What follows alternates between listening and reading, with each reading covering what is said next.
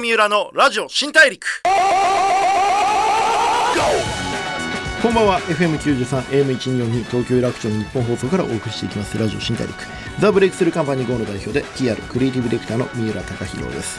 秋もね意外にもう9月も後半になっちゃってるんで結構びっくりするんですけどちょっとこれはね言っておきたいことがあるんですけど松茸ってそんなにうまいかっていう話があってこうすげえみんな松茸にテンション上がるじゃん。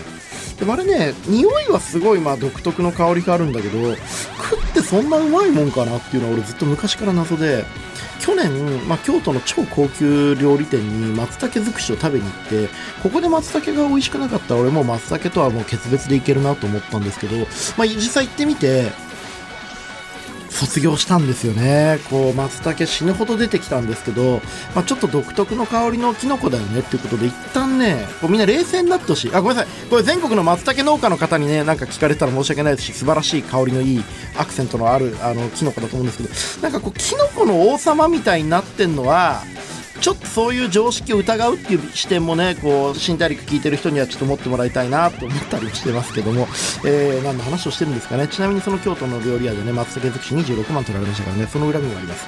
はい、えー、いろんなジャンルで活躍してる方にお会いしてライフスタイルでの学びや心得その方の見せるビジョンなどをお聞きしてリスナーのあなたと一緒にたくさんの発見を重ねていく番組ラジオ新大陸。さあ今回は前回に引き続きバラエティプロデューサーで文化資源学研究者の角田洋一郎さんをお迎えします。どうぞよろしくお願いします。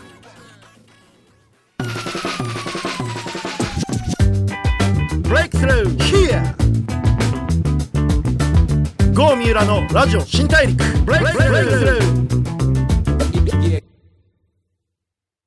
ザ・ブレイクスルーカンパニー GO の三浦貴弘がお送りしています。ラジオ新大陸。今回、前回に引き続きお話を伺います。えー、バラエティプロデューサーで、文化資源学研究者の角田陽一郎さんです。よろしくお願いします。お願いします。いや、先週もめちゃめちゃ盛り上がって、こう、業界も会社も近いところだったんですけど、はい僕本当この、ね、こんな、あの、大活躍されてる昔からもう先輩と話して嬉しいんですけど、はい改めて、あの、共有しますね、角田さん。1970年千葉県生まれ、東京大学文学部西洋史学科卒業後、1994年に TBS テレビに入社。テレビプロデューサー、ディレクターとして、さんまのスーパーからくりテレビ、中居正広の金曜日のスマたちへ、 EXILE 魂など、主にバラエティ番組の企画制作をしながら2009年にネット動画配信会社 goomo を設立されます。その後も多種多様なメディアコンテンツビジネスをプロデュースされ、2016年12月31日付で TBS 退社。現在はバラエティプロデューサー、そして文化資源学研究者として活躍されていますが、はい。あれ、これ、角田さん、僕、バラエティプロデューサーは、はい。もちろん知ってるんですよ。はい。もう代表作めっちゃある。いえいえい。で、まあ本をね、すげえたくさん書かれてるのは、あの、はい。存じてます。し、僕もあの、学生時代とか博報時代にちょっと何冊か読んでるんですけど、はい。文化資源学研究者なんでしたっけ？あのですね、はい。東大に文化資源学っていう学問があって、あ、これあの、あるんですね。あるんですよ。これあの、角田さんの新しいコンセプトとかではなくて。文化資源学っていう学問があって、はいそこに3年前の2019年からはい学生で通ってるんです。へえ、あの、修。士でですね。東京大学大学院人文社会系研究科文化資源学研究専攻文化経営学博士課程はい。という早口言葉のようなものがあるんですはい。でけども、今、博士の1年目ですね。え、これはどういうものなんですか？えっ、とね、はい。つまり、その社会学とか、うん。その心理学とか歴史とかうん。哲学とかっていう、あらゆるこう、学問をミックスさせて、うん。ある文化を資源化しようみたいな、はいはいはいはい。そういう学問ですね。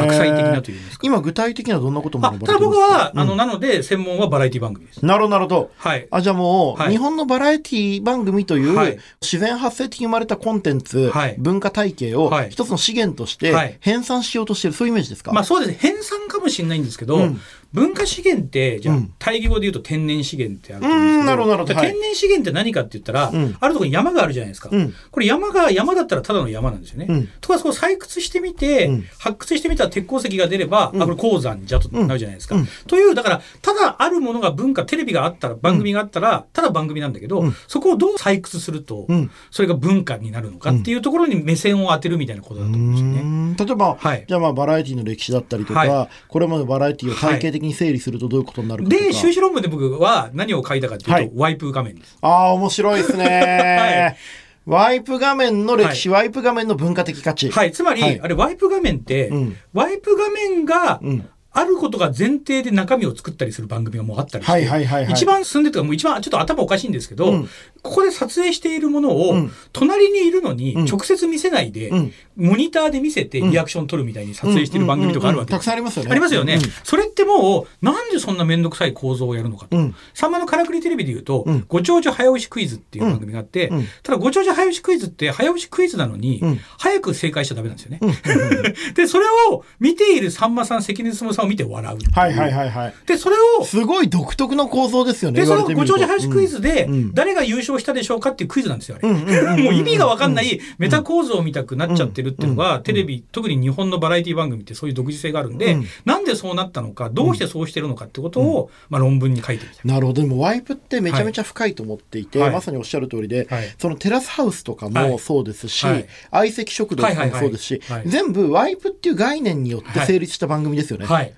あの、誰かが面白がってることを面白がるっていう。はいもともとこネルトン・ベニクジラなんだと思うんですけどうね。ああ、なるほど。あれがこれね、知らない人もたくさんいると思うんですけど、はいトンネルズさんがはいやるその、まあ、ある意味合コン合コンですよねを、。えーコンテンツ化する番組ですよね。はい、それをこう、はいは旗で見ているタカさんとノリさんがモニターで見ながら、うん。ウォッチングしてるところを楽しむっていう。そのウォッチングを楽しむ。でそれってもしかしたらツイッターでつぶやくとすごい構造が似てると思うんで、つまりその SNS って日本ではすごい流星なのは、うん。なんかそのテレビのバラエティでワイプ画面っていうのが異様に進化しちゃったのと構造が似てるのじゃないか。面白い。えっと、はワイプもそうですし、はいツイッターもそうだし、それって多分、はい。1億総批評価状態になってる日本は、ツイッターによってあらゆる人がはい、こう、批評家になっていろんなことについてわーわーわーわー言うことはが、いい部分もあれば悪い部分もあるっていうのは、それがあの先週話しただから1億総リアクション化してアクター、リアクターの問題ですよね。なるほど、はいなるほど。めちゃくちゃ面白い。はい。ワイプによって日本人のこはい。の、評論家気質が育っていっ育たっててっちゃっていう弊害もあるのではないかなと思うんですよ、ね。なるほど。めちゃくちゃ、ゃ面白いですね。はい。い、や、僕もはい。最近テレビのコメンテーターとかはい。をやらせていただいたりするんですけれども、やっぱりテレビのコメンテーターやってから、はい。これか仕事と関係ないわけですよ、はい。その世の中がどういう流れかっていうのは分かるんですけど、でいざこう会社戻ってクリエイターとしてね、い。CD として打ち合わせすると、はい。あの今オンライン会議じゃないですか、はい。僕やっぱワイプ芸によって、はい。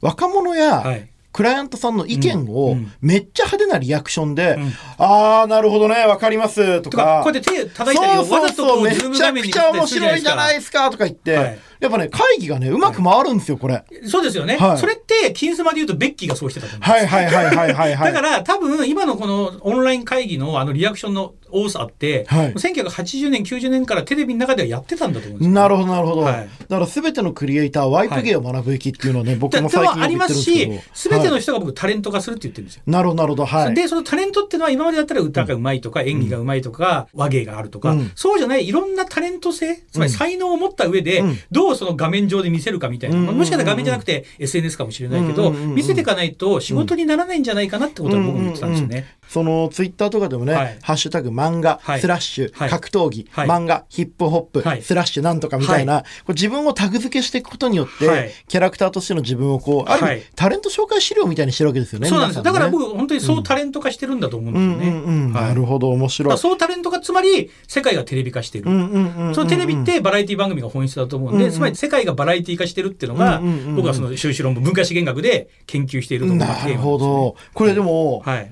ご自身もめっちゃ売れっ子で今すごいお忙しいと思うんですけど。暇です暇です。忙しい。いや、これね、はい。売れっ子ほど暇です、暇ですっていうのがね、テレビあるあるなんですけどこう、勉強しよう、学問やろうっはて、覚悟したのはどのタイミングだったんあですか？覚悟というか、うん。僕はそもそも大学時代世界史なんですけど、うん。あらゆることって歴史だと思うんですよ。うん。どういうことかというと、ビートルズが好きだったら、1枚目の Please Please Me から最後の Let It Be まで順番で聞くじゃないですか。うんうんうん。つまり、ビートルズが好きってビートルズの歴史を掘ることだし、それは AKB だってそうだし TOKIO だってそうだし、SMAP だってそうじゃないですかうんうん。なので、僕、世界史って歴史が好きというより、うんあらゆる事象が好きだからうん、世界史を選んだんですよ。うんうんうんうん。で、バラエティ番組を作ってるのも、バラエティ番組ってドラマ作ってもいいし、うん情報番組やってもいいし、エッチなの作ってもいいし、哲学やってもいいし、スポーツやってもいいし、みたいな、あらゆることができるんでバラエティ。なるほど。好奇心モンスターなんですね。好奇心モンスターなんですよ。で、そうすると文化資源学ってまさにそういうことなので、うん。それは別に学問を突き詰めようみたいなうん。深さがあるというよりは、うん。自分がこう、なんて言うんでしょう、広くやってたら学問の方まで行き着いちゃったっていうような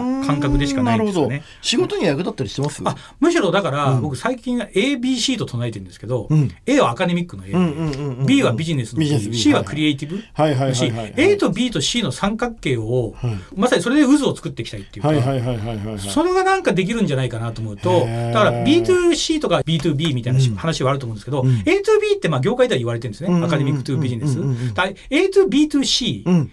で、それをなんか A2B2C to E みたいな。それ E はエンターテインメントなんですけど、なんかそんなようにこうぐるぐる渦の中に A というものをどう組み込んでいくかみたいなことをやってるとするとうん、今実際東大の先生方と東大の博物館の動画作ったりとかそういうのを一緒にやったりしてるんですけど、なんかむしろ学問だビジネスだクリエイティブだとかっていうのが一緒だから自分のオリジナリティになってるのかなと。なるほどね。なんか、そもそもアカデミックっはいてめちゃめちゃ面白い。はい勉強って一歩間違えたらエンタメじゃないですか。はいあるべき姿として。はい。まあだからこそその情報バラエティとかがはい。コンテンツとして成立してるわけですし、はい。一方でそのアカデミックをビジネスに変えるためには当然クリエイティブも必要になるっていう、当たり前のことなんだけど、はい。普通の人って結構そこ分けて考えちゃうから。だだからそこはだからその先週も言いましたけど、フレームじゃなくてボルテックス渦だって言ってるのって、言ってたら結果こうなんかあらゆるものが巻き込まれていくっていうのが、それこそ学問でもあるし一番のビジネスでもあり、一番のクリエイティビティかなと思ったりするんですよね。なるほど面白いな、はいっていう中でね、はい。これ川内さんそれで言うとまたはい。ちょっとこれもはい。ある意味で言うとこう越境だと思うんですけど、はい。まあ、ボルテックス的発想か、はい。その今までビジネス本ははい。結構書いてこられたじゃないですか、すね。出世の勧めとか、はい。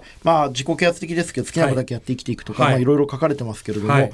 ここまではい。こうビジネス書実用書書いてきた中で、はい。初めはてい。小説、はい。AP、はい。アシスタントプロデューサー、はい。を発表されたんですけれども、はい。これはどういう小説かちょっとあえてこう皆さんに教えてもらっていいですか？えっと、あの、アシスタントプロデューサーっていう仕事がうん。あるんですけど、例えばうん AD ってアシスタントディレクターとか、うん。P とか D とかって言うと思うんですけど、AP って職種ってうん、まだそんなみんな知らないんじゃないかなと思って。知らないかも。あんまり聞かないですよね、聞かないですよね、うん。で比較的若い女性がやってて、うん。若い女性がやってるんで、うん。結構セクハラだパワハラだとか、うん。なんかこうエピソード満載なんですよ、うん。だったらそこをまず小説にしちゃうと面白いなって思ったのが一つですね、うん。あともう一個はなんか女性が主人公のビジネス小説ってうん。そんなにないなって思っ意た時外にね、はい。池井戸先生の作品とかもはい。延々とごついサラリーマンが頑張るっていう、はいはい。まだやってんのかお前みたいな、まあはい。面白いんですけど、はい。うん。でそれってなんか男性が書くと巨匠が書いても男性の作品って女子が出てくるとなんかアイドルっぽいとか、うんうん。なんかこう女性がだから女性が見るとなんか描けてないよなみたいな。なんかこう記号的に、はい。ある意味で言うとオフィスでお茶を組むのは女性みたいな古い思いつきにはい。縛られた中での作品化が多いってことですか、そうなんです。うんなので、自分みたいなおっさんが若い女の子を主人公にして書けるのかなっていうチャレンジがしたかったんです。なるほど、はいで小説デビューにしてすでにこうやって自分にチャレンジを課してるわけですね いや、実際そういうふうに言うとかっこいいんですけど、うんすごいかっこ悪く言うと、女の子主人公の方がドラマ化しやすいかなみたいな。そういうような、こう、なんですか、目先のプロデューサー目線うんの、どうやればプロデュースして、まあ、小説今売れないんで、やっぱりドラマ化しなきゃとか、映像化する、アニメ化するときにうん、女性が主人公の方が伸びるのではないかと。ただ、男性が女性の主あこれ、表紙を見ていただくと、これ、女の子に書いてもらったんですよ。はい。これなんか男の子が書くとちょっとエッチだとか、うん。やっぱり可愛いよ、男が好きな可愛い女の子にしちゃうと思ったんで、もう女の子が共感できるようなっていうところをすごい、なるほどね、はい。ちょっと模試ドラみたいなね、はい。ちょっとこう可愛らしいんだけど、はい。エロくないみたいなのに対して、はい。今回の AP の表紙はね、こはい。うクールなはい。女性のはい。南さんっていう主人公のね、はい。AP の姿が描かれてるわけですけれども、今回初めてはい。小説、はい。チャレンジしてみて、はい。書いてみて、はい。どれくらいの時間で書いたんですか？でもねこれね、うん。最初に依頼が来てから5年かかっちゃいました。かかりますよね。かかりますね。だからそれってビジネス書って本当1ヶ月とか、うん。世界史の本とか1ヶ月で書いて、やばいですね、それはそれやばいっでてすごい褒められた、むしろ頭おかしいって言われたぐらいなんですけど、小説やっぱり5年かかりましたね。でこれなんでかっていうと、これ村上春樹さんが言ってるんですけど、はい。あの地下に深く潜らなきゃダメだったんですよ。で深く地下に潜るってどういうことかというと潜るのに1日かかって、うん。書くのに1日やって、うん。出るのに1日かかるんですよ。ってことはなんとなく3日間ぐらいかかるんですよね。うんところがビジネス本ってビジネスしながら書けるから、はいはいはいはいその日にあの働く書く働く書くができるから1ヶ月でできる脳を切り替えなくていいっていうことですよねそうなんですよ。その3日間かかるところが3日間かかるんだけど、うんその1日潜るって、別に本当に潜るって言ってもソファで寝てるだけなんで、うん遊んでるようにしか見えないから、すごくやりにくいんですよね。うんうんうんなので、あの、百田直樹さんがうん永遠のゼロって書いたの50歳の時なんですけど、うんあの方って放送作家じゃないですか。もともとそうですね。で放送作家なのに、あの人放送作家辞めて作家になったんですよ。うん。え、放送作家って作家なんだから辞めなきゃいいじゃん。両方できんじゃないのできんじゃんと思ったんだけど、はいできないってことが分かりました。うんうんだから僕も本当にこれ、あの、なんかどっか地方のビジネスホテルに行って1週間ぐらい缶詰してうん書くとかを何回か繰り返して書いたっていう。へえ、でもこれ本当に僕自身も小説書いてみようと思ったことあるんで、本当にその脳を切り替えなきゃいけない。はい。というよりもその人生に対する視点をはい一回こう自分という巨大なね三十何年あるいは50年生きてくらい生きてきた、まあある意味情報とか感覚っていうゴミの塊みたいな山のところにはいこうサーチライトを落としはて掘っていくような仕事じゃないではいすか。はいはいはい。しんどいっすよね精神的には。で、僕しんどいから小説家になれないなと思ったんですけど、はい。書き終わったらう、ん。ちょっと面白さがやっと分かりました。なるほど。その掘る面白さが分かったんで、うん。なんかちょっと僕の中では見えたっていうか、だから掘ってたら、いその壁の向こうに違うまたルートが、発見された感覚に今なってます。まあ一回やってみるとはい。構え方ができるというか、はい。なるほどね。でもこれ、はい。面白い。僕も読んでみて、はい。すぐにイメージできたんですけど、はい。割ともうドラマにすぐなるというか、はい。テレビ業界内幕青春物語として、こうスピーディーにこう映像化できるようなイメージがあったんですけど、それは狙ってたんですか、狙ってますし、うん。これ実はテレビのバラエティ番組の編集のテクニックをうん。この文章に入れてて、ああわかるかも。はいはい、はい、で、ただどういうことかというと、うん。これ全部で1章から6章まで6個の章に分かれてるんですけど、うんうん1章が一番長くて、うん。2章3章ってだんだん短くなってくるんですよ。うんうんうん。で6章なんてうん。結構短いんですよ。まあエピローグ的なね。ところが、シーン数はうん。6になってどんどん増えていくんです。うん。うんだから6章ってシーンは多いのに、うん。ページ数が短いから、うん。どんどん展開が早いそうだから。から読んでる時に、なんかあーっていうこうどんどんこう加速していくイメージがありますよね、はい、だからこれ、うん。あの帯にも書いてあるその疾走感みたいな、うん。半端ない疾走感ってテレビの編集だとそうやって出すんですよね。なるほど。つまりクイズ番組があったとして、うん。1問目のクイズは的確に丁寧にやるわけですよ。うん。まず問題読んで、うん。回答のやり方を教えて、早押しクイズやって、うん。回答をよく見せると。とか2問、3問、4問っていくと、最後の方だったらもう早押ししか見せないとか、どんどん編集を雑にわざとしていくんですよね。うん。あれをやることで1時間のクイズ番組って最後まで見るときに、どんどん疾走感があるからうん、見やすいんですよね。うんというのを文章でやってみようみたいな。なるほど。まあ、はい映像ってね、はい時間芸術、時間のコントロールなので、はいはいそれを文章でやってみるみたいなやってみたっていうチャレンジだったんですね。はいはいめちゃめちゃ面白いですね。そうするとなんはか見てる、読んでると、あれ？もう読み終わっちゃったっていう感想を結構いただくんで、それが今ほら、そんなにこう文字を読まない人が多いって言われてる中で、読める文章ってそういうことなのかな。だからうんうんうんうん映像化しできるような文章ですねってのもあるんだけど、文章を映像化みたいに書いていくとどうなるなるほど、のかなみたいな。なるほど。映像編集の発想法で、はいまあ、物語を作っていくっていうことにトライされたんですね。はい。だから、なんとなく、あの、紙の視点で書いてるところと、うん美咲の一人語りみたいなとこと、うんうん客観的に書いてるところとか、なんか、あの、普通だったらその文体って統一すると思うんですけど、結構バラバラになってるのは、カメラの位置を変えてるみたいなイメージですよね。うんうんうんなるほど、はいなるほど。あ、でもそう言われてみると、すごい納得した部分がありますね。はい。だから、ライト小説っていうか、たわいもない小説の割には、うん。結構そういうこうギミックを、実験的な手法をは入れてるのかなというふうには思ってますね。面。白いですね、はい。でも今回この本を使って、はい。はい。こう世の中にどういうこう、波紋を起こしたいみたいな気持ちなんですか？あ、これね、フェミニズムみたいな話って今すごくあるじゃないですか。はい。はい。そうなった時に、うん。だからこれもし本が売れて、うん。すごい売れた時に、うん。あの、インタビューされたっていうまた僕無双をするじゃうんないですか。ありますあります。そうそう、ゴールイメージから逆算しましょゴールイメージが、そうそうそう。はい。その時に、角田さん、これ、なんで女心こんなに分かってるんですか、うん。って言われた時に、うん。僕で、これ本当に女の子を主人公にした時と思った時に、うん。もう女心どうせ分かんないんで、うん。女心で想像するんじゃなくて、僕みたいな女でもいいやと思った。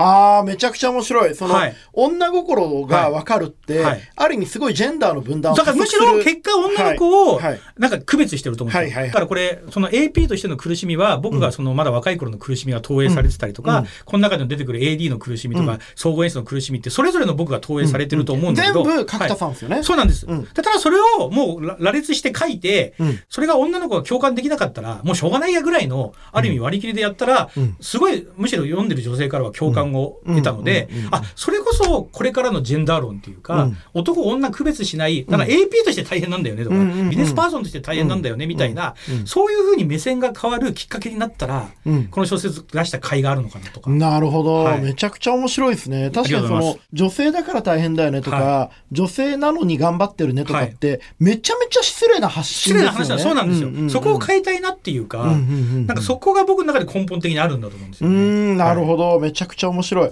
でも今回、この、はい。まあ、主人公の三崎みなみさんというね、はい。アシスタントプロデューサーのはい、すごい成長物語だと思うんですけど、はい。これ読んでて思ったのが、はい。角田さんって人育てるのうまいんじゃないかなと思ったんですよ。いや、うまかったらはい TBS やめてないです。あ、本当ですか？いや、これね、なんでじゃあ小説まで行っちゃったかっていうと、うん。結局クリエイティビティを表現したいと思ってて、うん。先週のあの三浦さんもチームプレーって言ってたと思うんですけど、うん。やっぱり番組ってチームなんですよね。はい。一人じゃないとで、一人じゃできないんですよね。はい。はい。っていうのをずっとずっとやってきたときに、うん。なんかこう、その渦の中心に、まずクリエイティブの種うんうんを作るときに、一人でやれることは何なのかなと思って小説うん。うん。だったんですよ。うんで、それはやっぱり僕の中でむしろチームビルディングが苦手だとか、うんだから会社の組織から外れたしみたいな思いがあるんで、うん。苦手だと僕は。できないかもら一人で書くことまで言っちゃったんじゃないかでも僕読んでて思ったのがやっぱはい。りその成長するために必要なものが何かをはい。すごく考えてらっしゃる方だなと思いました。ああ、考えてはいますね。はい。ただそれをこう部下とかに言った時に、うん。部下がちょっと雲い顔してると、うん。あなんか言い過ぎちゃったかなとか、うん。なんかそんなことばっかあのいつもそのなんですか上司だった頃はうん思ってて、うんだからなんていうんですかねだから飲みに誘わない方がいいなとか、うん。自分も誘われた時嫌だったなとかそんなちっちゃいこと考えてると、うん。自分がそう思ってる本当はこの人のためにこれやった方がいいをうん。出すのに面倒くさいっていうかれちゃうなみたいなこととかがあって、それをこう排除して排除して TBS をやめてバラエティプロデューサーで個人でやっててで小説まで行ってるみたいなことなんでうんそういう方がいた方がいいと思いますこの日本には。いた方がいいんだけど自分じゃないかなと思うってますね。ん。なるほどね、はいでもこれから先ね、はい。この本を読んで、はい。テレビとかはい。コンテンツの世界に入りたいって人はい。増えると思うんですよ。AP になりたいって女の子とかでそれこそイケメン AP とか、うん。そういうのが増えていった方が出て面白いきてもいいですよね、はい。そういうこうテレビの世界に今、はいネットとか、はい。テレビとかいろいろある中で、はい。あえてテレビの世界ではい。頑張ろうと思う若い人たちに対してはい。何か言いたいこととかってあります、メッセージがあれば。なんか、うん。その文化を作ってるんだっていう気概みたいなのがあった方がいいんじゃないかなっていうか、うん。だからまあ反マーケティングって言っちゃうかもしれない、もうもしかしたらラジオもそうだと思うんですけど、うん。もう俺が文化だと思うのを作ってるっていう、うん。嫌な意味じゃない上から目線みたいなものを、うん。もう一回自分の中で自信として持った方がいいんじゃないかなと思ってそうですね。なんか、はい。勝手に背負うってやっぱすごい大事なことだと思っていて、もちろんその人一人にはい。何かこうできることなんてそんな大きいことなんてないはずなんだけれども、でもせめて気持ちだけでもそういう錯覚をうまいところやんないとはい。何も始まらないっていうか。始まらないと思うんですよね。あと、どんどんら、あのなんですかレベルが下がっていっちゃうと思うんですよ。うんうんうんもうこの程度でいいや、この程度でいいや、うん。何々があるからできない、何々があるから表現できないみたいになっちゃうと思うんで、うん。もうそうじゃないところに一回自分をやっぱりちょっと高みにもう一回うん。持っていかないとダメなんじゃないかなと。うん。そのために僕だからやっぱり大学にもう一回通ってるって、ちょっとそういうところもあるんですよ。なるほどなるほど、はい。その目の前にある、はい。こう上積みだけを拾っていくだけだと、はい。い、つか枯渇しちゃうし、はい。やっぱりその面白いもの人間の気持ちに届くものを作ろうと思ったら、やっぱり人間がこれまで何千年とはい。歩んできた歴史の中に根を下ろすというか。歴史と自分自身の中うにん。ちゃんとこう根を下ろしてそこからこう吸い上げたものを作るっていう覚悟がないと、やっぱり作ってるものが耐用期間が短くなっちゃうんですよ、ね。根がないからやっぱりだから、なんか、なんですか、だから、うん。あの、なんですか、あの、根がない、あの、花、なんですか、うん。あの、まあ根なし草ってそ、いう根なし草もありますしてねっいうか、うん。そういうものになっちゃいますよね。うん。だから、その根って、やっぱりテレビ局っていうか、放送局っていうか、70年、80年いるようなとこなんで、やっぱりその伝統みたいなものってあって、うん。そういうものって別に伝統だからやれとかじゃないんだけど、うん。知った上でどう新たな芽を咲かせるかみたいなことかな、なんて思いますなるほど面白い、はい。でもこれも小説も書かれて、はい。まあ、ビジネス本やられて、はい。でまあ、学者としても今、はい。その博士課程で勉強される中で、はい。まあ、実際コンテンツもどんどんプロデュースされてる中で、はい。今後角田さんどんなことやっていこうと思ってるんですか、あ、でも、うん。今いろいろ小説で言うと、なんか、この前数えたら5作品ぐらい、うん、あもうオファーが来てる。オファーオファーは2作品なんですけど、構想があって、うん。それをまず形にしたいなと思ってるというか、はい。あじゃあもう本当に割と小説は、はい。今回こう一冊書いたよっていうよりは、はいもう今後小説結構フィールドとしてやっていこうと思われてそうですね。それがもうちょっとなんて言うんでしょうね。うんその IP というか、そういうなんかこう、なんですか、キャラみたいなものとか、うん世界観を提示してみたいなと思ってると、果たしてそれが文章だけなのかなとは思ってますけど、うんなんかそれこそずっとリアクターをやってきたんで、アクターとして何ができるか。ら強いて言えばアクターなんで俳優でもいいんですけど、ああ、なるほどね。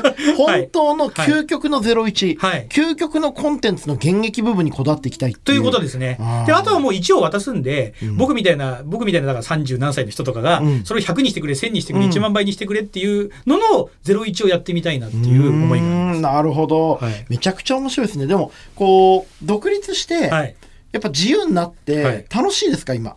あー、どうだろうな、でもそれ言うと、うんさんまさんの前でねカメラの前で笑ってたあの頃も楽しかったなとか思うとするとずっと楽しいかもしれないですね。ああ、まあそうかもしれないですね。はいその、結局の、その、どっちが楽しいってよりは、はいずっと楽しい自分でいられるっていうことのが大事だったりしますよね。ですし、うん楽しくなかったって経験も楽しいって思えるようになった気がしてて、うんうん。うんうんだからそれでバラエティって僕振り幅が大きい方が面白いってうんうんうんうん。よく言ってるんですけど、だからつまりプラスもあってマイナスもあって、うん。だから面白いわけで、うん。なんとなくこう波風立てたいなみたいな。なるほど、なるほど。はい、だからその波風立ってるうちは面白いが続くのかななんて思ってます。なるほど、はい。ありがとうございます。はい。い、や、かけさん、ちょっとめちゃくちゃ面白いですね。その振り幅があって、はい。それを楽しむっていうことと、まあ、枠じゃなくて渦の発想で、はい。こう、世の中を盛り上げていくっていう。はい。い、や、かけさん、本当2週にわたりいろいろなお話いただいて、本当にどうもありがとうございました。いえいえいえめちゃめちゃ楽しかったです。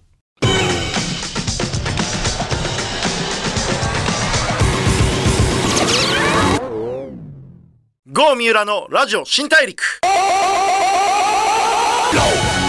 FM93、M122、東京有楽町の日本放送からお送りしてきましたラジオ新大陸。バラエティプロデューサーで文化資源学研究者の角田洋一郎さんですが、これからまあ作家としてもね、活動されていくと思うんですけれども、えーお話があってきましたが、いかがだったでしょうか？あの、AP、アシスタントプロデューサーという小説がですね、匠パブリックさんから、えー出されております。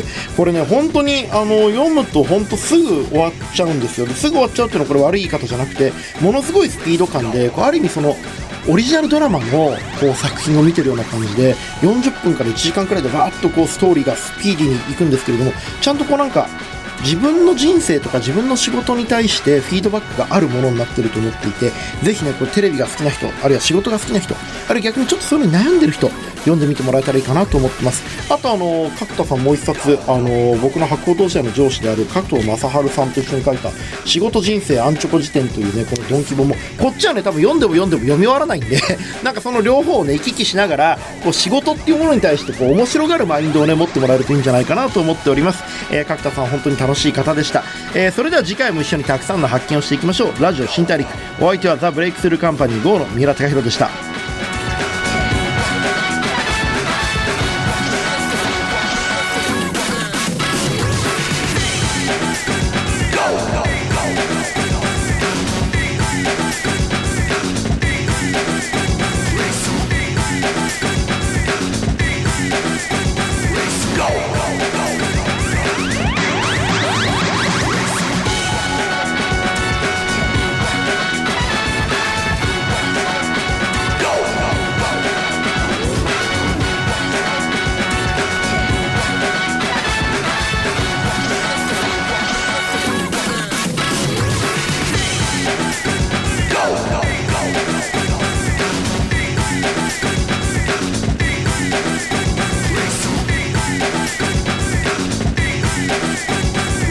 Hey!